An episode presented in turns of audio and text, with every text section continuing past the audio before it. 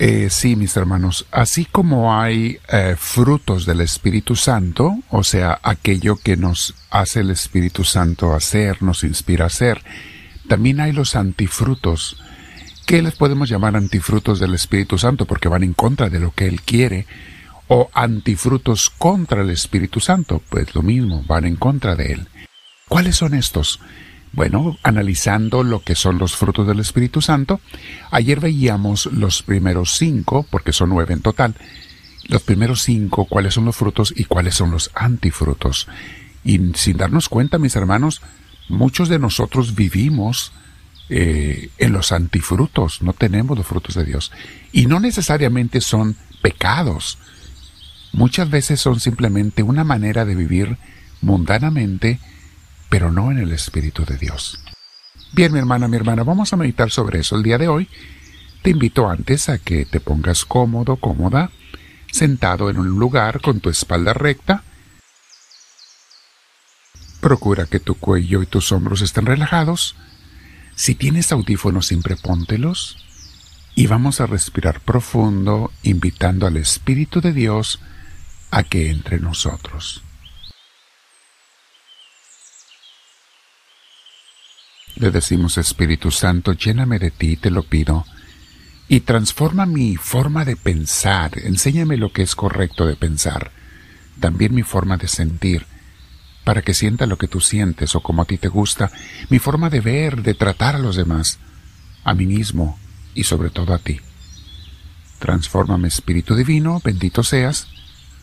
Te doy el honor y la gloria que tú te mereces y junto con mis hermanos que estamos escuchando este audio, nos quedamos en tu presencia y todos nos unimos en lo mismo espíritu. Por eso te decimos, gloria al Padre, gloria al Hijo, gloria al Espíritu Santo, como era en un principio, sea ahora y siempre, por los siglos de los siglos. Amén.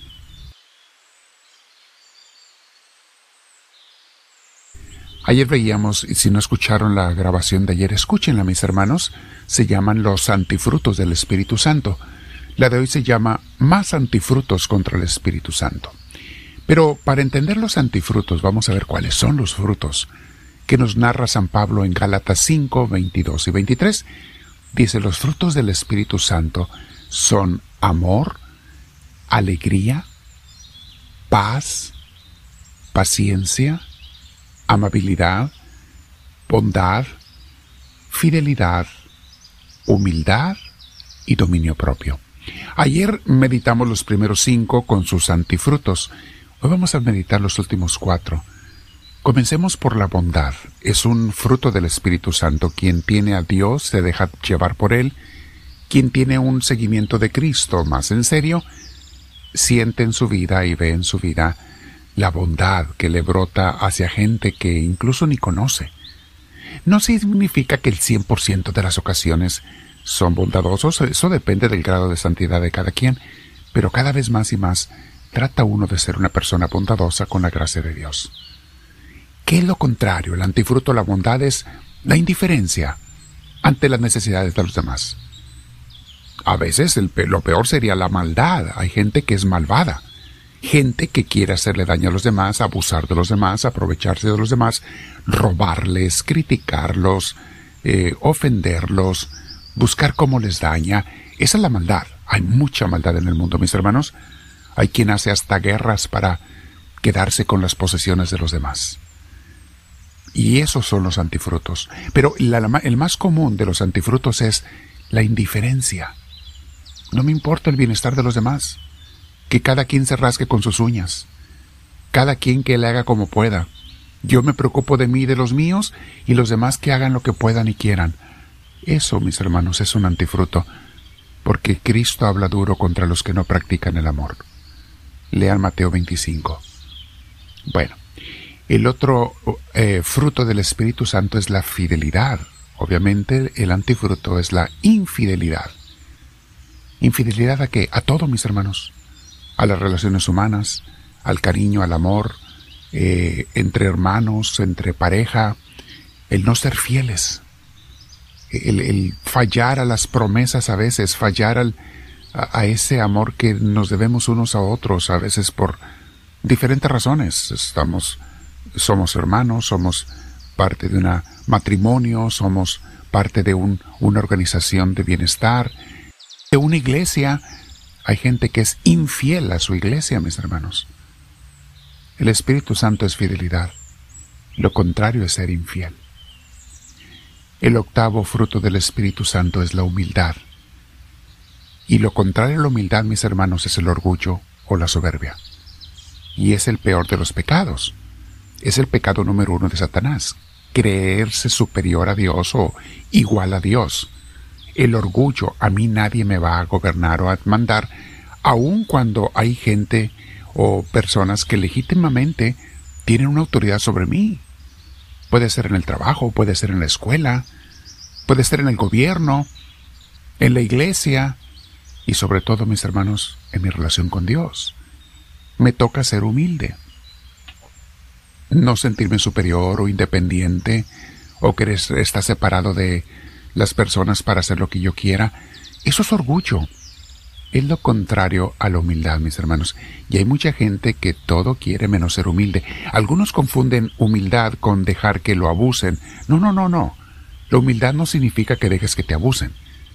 Hay un dicho popular, no es bíblico, pero es dicho que dice, Dios dijo sean mansos, pero no dijo sean mensos.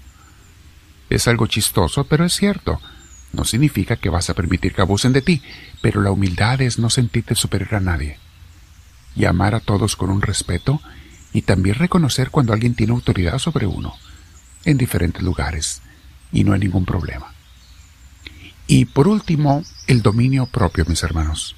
Esa es la virtud, esa es la cualidad, el fruto del Espíritu Santo, saberse dominar cuando uno tiene tentaciones, debilidades, deseos de hacer cosas que no son buenas.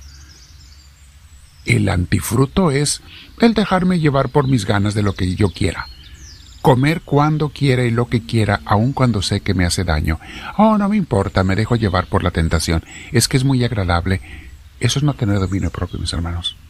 Dejarme llevar por un coraje, por una rabieta, o por un rencor, y contestar cuando no debo de contestar, o o ser agresivo cuando no debo de serlo, porque me dejo llevar por mis sentimientos y emociones. Ese es el antifruto, mis hermanos. El fruto del Espíritu Santo es el dominio propio. Y no es fácil. Nadie dice que sea fácil. Cuando tengo ganas, mi carne tiene ganas de hacer algo que yo sé que no es bueno, si tengo el Espíritu Santo o pido su ayuda, voy a dominarme, como dicen por ella, morderme la lengua. Claro, es algo simbólico. Morderme la lengua, detenerme de hacer cosas o decir cosas o pensar cosas que no debo, que yo sé que a Dios no le agrada. Mi hermana, mi hermano, dominio propio también implica eh, el, no ver lo que yo quiera o lo que se me antoje en el Internet, en las redes sociales, en el celular. Hay muchas cosas que pueden ser muy atractivas a la carne, a los ojos, pero no son sanas, espiritualmente no son buenas. Y tengo que retirarme de ellas. Bien, mis hermanos, hoy estamos meditando sobre eso.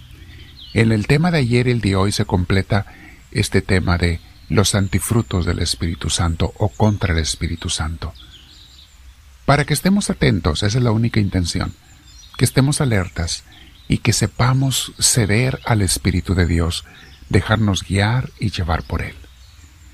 Quédate meditando, mi hermana, mi hermano, un rato de oración con el Señor. Pídele su luz, pídele su gracia, su Espíritu Santo para el día y también que nos permita reconocer dónde están mis antifrutos, si es que hay algunos, para quitarlos y darle espacio y cabida al Espíritu de Dios en mi corazón, porque Él no puede venir si tengo cosas malas aceptadas. Quédate platicando, comparte con tus amigos, no se te olvide poner la mano hacia arriba en los likes. Y si no te has suscrito, hazlo en YouTube, en la cruz que aparece enseguida, de nuestro logo o donde dice subscribe para que nos den a conocer con mucha gente. En los podcasts síguenos, Instagram y todas las redes sociales, Facebook, etc. Dile al Señor, háblame Señor, que tu siervo te escucha.